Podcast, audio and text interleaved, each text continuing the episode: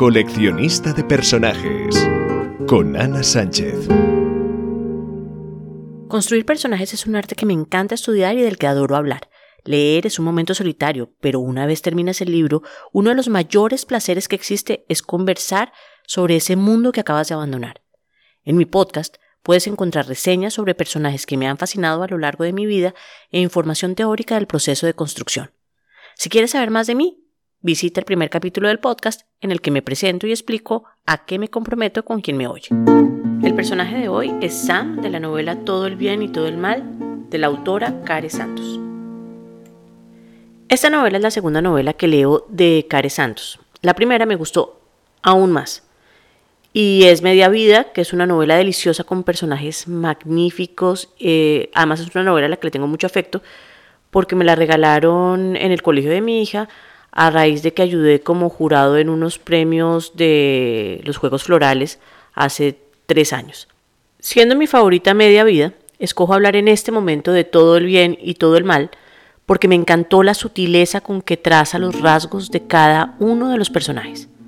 La forma tan íntima, porque hacemos el recorrido con la cámara en la mente de Reina, la protagonista, y es a través de sus ojos que percibimos a cada uno de los personajes hay diálogos internos maravillosos, plagados de las digresiones que nos acompañan cuando entramos a pensar en una determinada situación. Esos momentos en que empiezas pensando en la cita que tuviste por la mañana y terminas recordando el día en que te caíste de la bicicleta y el policía del barrio te ayudó. Es muy, muy natural la forma de la narración y gracias a su forma de narrar es que me enamoré de Sam como personaje porque durante toda la historia lo vemos con los ojos de reina Vemos cada uno de los detalles que suman puntos para ella y que la hicieron estar absolutamente enamorada de él.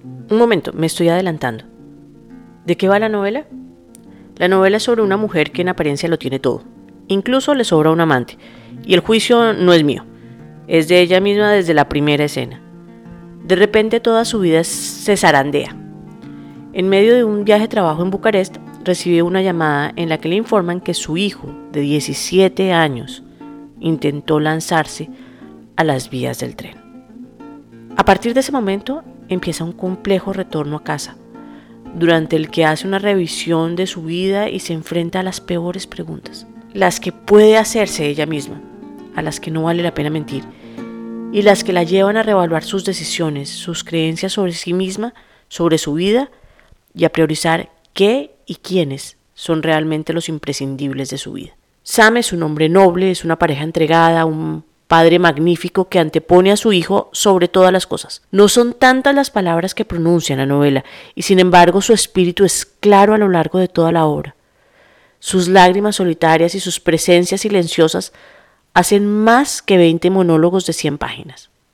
Es el perfecto novio literario.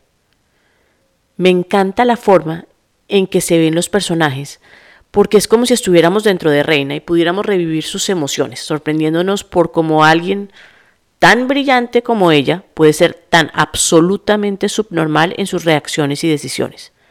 Pero claramente podemos empatizar en percepción del poca cosa que es su exmarido, de la traición de los amigos, de la adolescencia de su hijo, de la admiración por su madre, los juicios de valor latentes de una sociedad que nada sabe y nada tiene que ver con cada asunto, pero igual tiene su opinión, la reticencia con el candidato y la indiferencia con el absurdo amante.